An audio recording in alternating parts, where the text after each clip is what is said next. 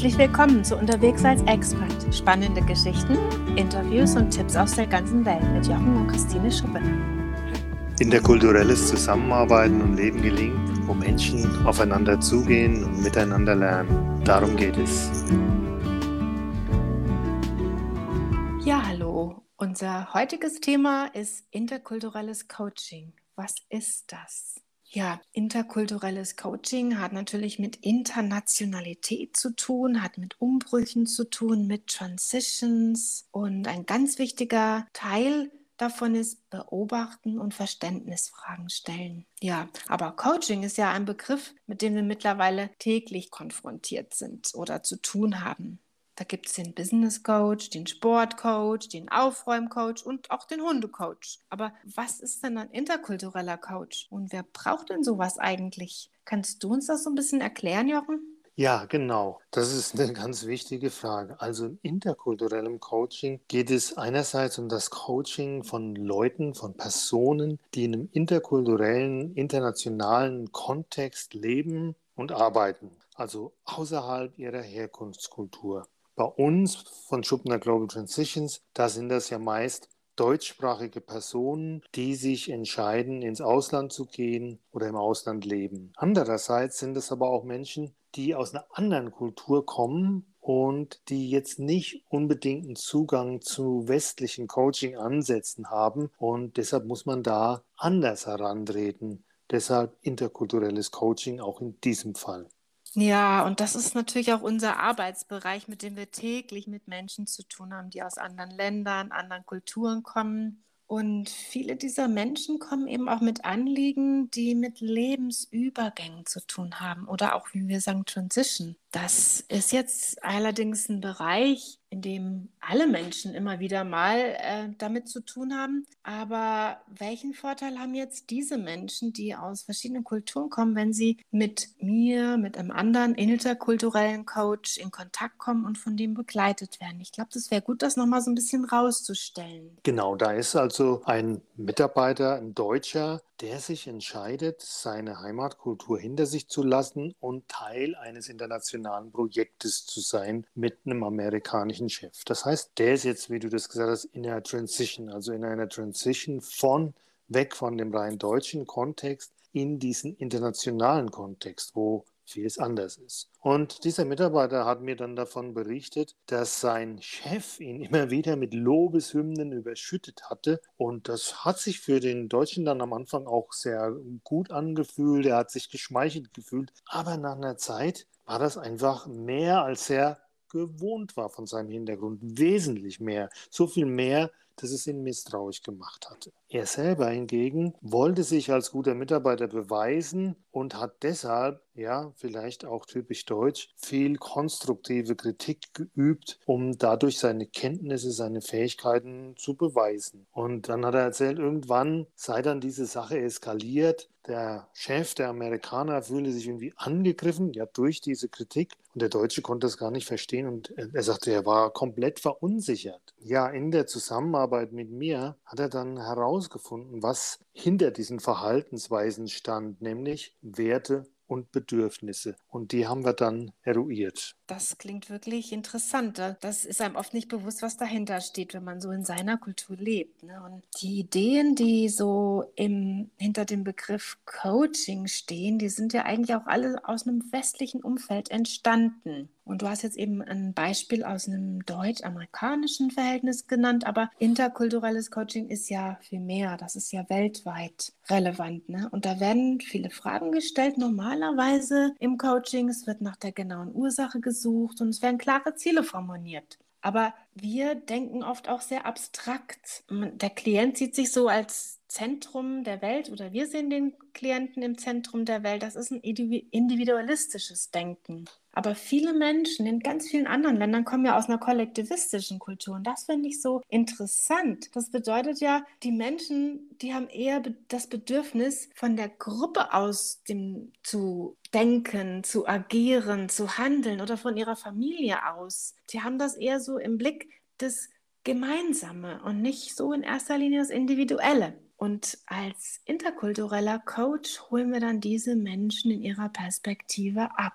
Also das ist schon wichtig, da so ein Grundverständnis dafür zu haben, was Kultur ist und wie sich das auf unser Verhalten auswirkt. Und das ist eigentlich so dieses Spannende am interkulturellen Coach. Ja, ein Beispiel hier, da ist, nennen wir ihn Masson, ein Klient, offensichtlich ein Asiate bei dem Namen, der sieht während der ersten Coaching-Session seinen Klient, äh, seinen Coach nicht wirklich an. Der scheint irgendwie immer an dem vorbeizugucken. Und äh, sein Chef, der ein Westler ist in dem Kontext, der will ihm was Gutes tun mit einem Coaching und hat ihm jetzt dieses Coaching ermöglicht. Weil der Song jede Menge Gutes geschafft hat, in relativ kurzer Zeit hat er es ermöglicht, dass die Firma Ziele erreicht. Und als der Coach sich dann nach den persönlichen Leistungen und Zielen von dem Song erkundigt, dann merkt er nur irgendwie, dass ihm das unangenehm ist. Und der Song, äh, der geht da gar nicht so richtig drauf ein, sondern verweist immer wieder auf das, was das Team geleistet hat, die Gruppe,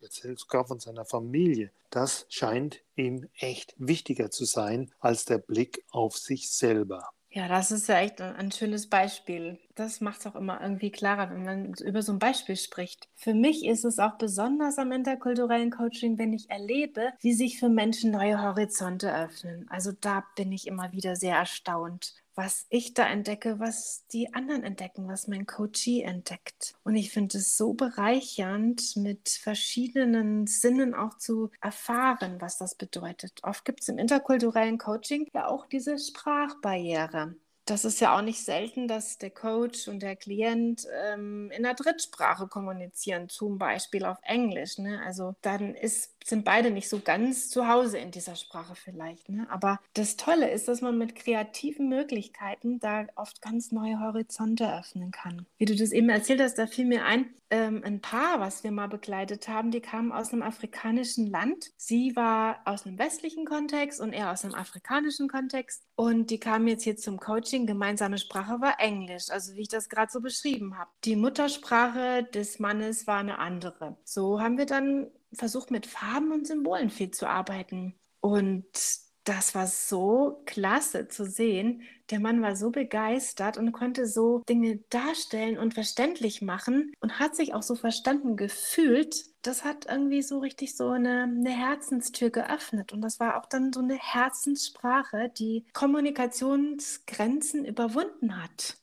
Und das ist das Spannende im interkulturellen Coaching, dass man auch Kommunikationsmöglichkeiten nutzen kann, die vielleicht gar nicht mit der Sprache zu tun haben. Ja, das finde ich auch total cool. Und ähm, erstens mal ist es ja sowieso äh, hilfreich und gut, wenn man im Coaching nicht nur verbal arbeitet, sondern kreative Methoden verwendet. Aber gerade im interkulturellen Kontext finde ich das super, wenn, wenn, wie du das beschrieben hast, ja, wie wir das bei dem Klienten damals gemacht haben, wirklich auf kreative Dinge zugreifen, wo man sich dann auch vielleicht nicht minderwertig fühlt, weil man die Sprache nicht so kann. Das ist, denke ich, auch für den Coachee ganz, ganz wichtig. Ja, uns begegnen immer wieder Menschen auch, die sich in einer anderen Kultur irgendwie schwer tun. Ich denke da auch an einige deutsche Klienten, die gelernt haben, dass Probleme, ja, von ihrem Hintergrund her, von ihrem deutschen Aufwachsen her, haben sie gelernt, dass Probleme normalerweise, üblicherweise am besten auf ganz direkte Art, gerade heraus, nicht erst mit der Kuh ums Dorf, angesprochen werden und auch so gelöst werden sollten. Und die, ja, sind jetzt in eine Kultur gegangen, die eher indirekt ist.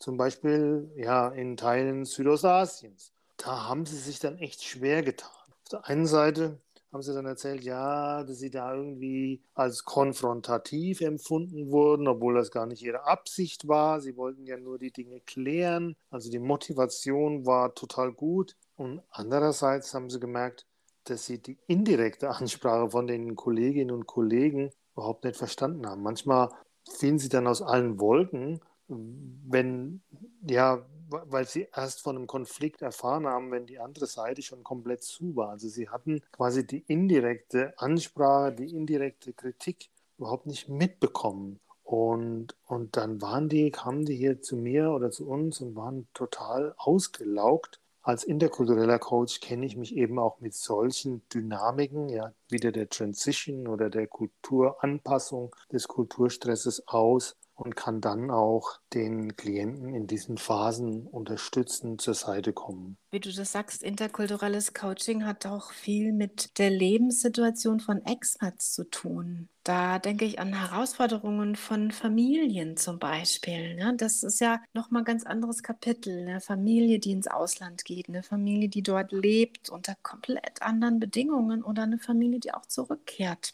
Das sind auch so Bereiche von interkulturellem Coaching. Also hier findet man den Weg, auch das Leben in einer anderen Kultur gesund zu gestalten durch ein gut begleitetes interkulturelles Coaching für alle Familienmitglieder. Und das finde ich das Besondere auch hier.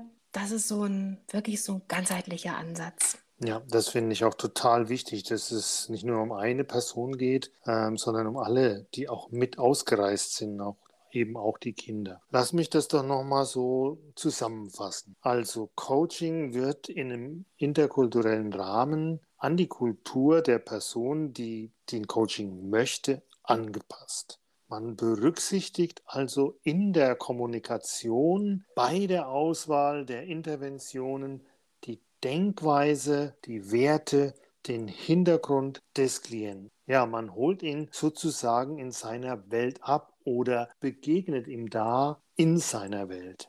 Und das kann einfach nur möglich sein durch ein aufmerksames Beobachten, aber auch von einem ganz, ganz grundlegenden Verständnis von Kultur, von Kulturunterschieden, von Dynamiken. Die Herzenssprache, die jeder einzelne Klient spricht, die ist im interkulturellen Coaching ganz wichtig und da wollen wir uns darauf einlassen und da wollen wir dem Klienten ja unterstützend zur Seite kommen.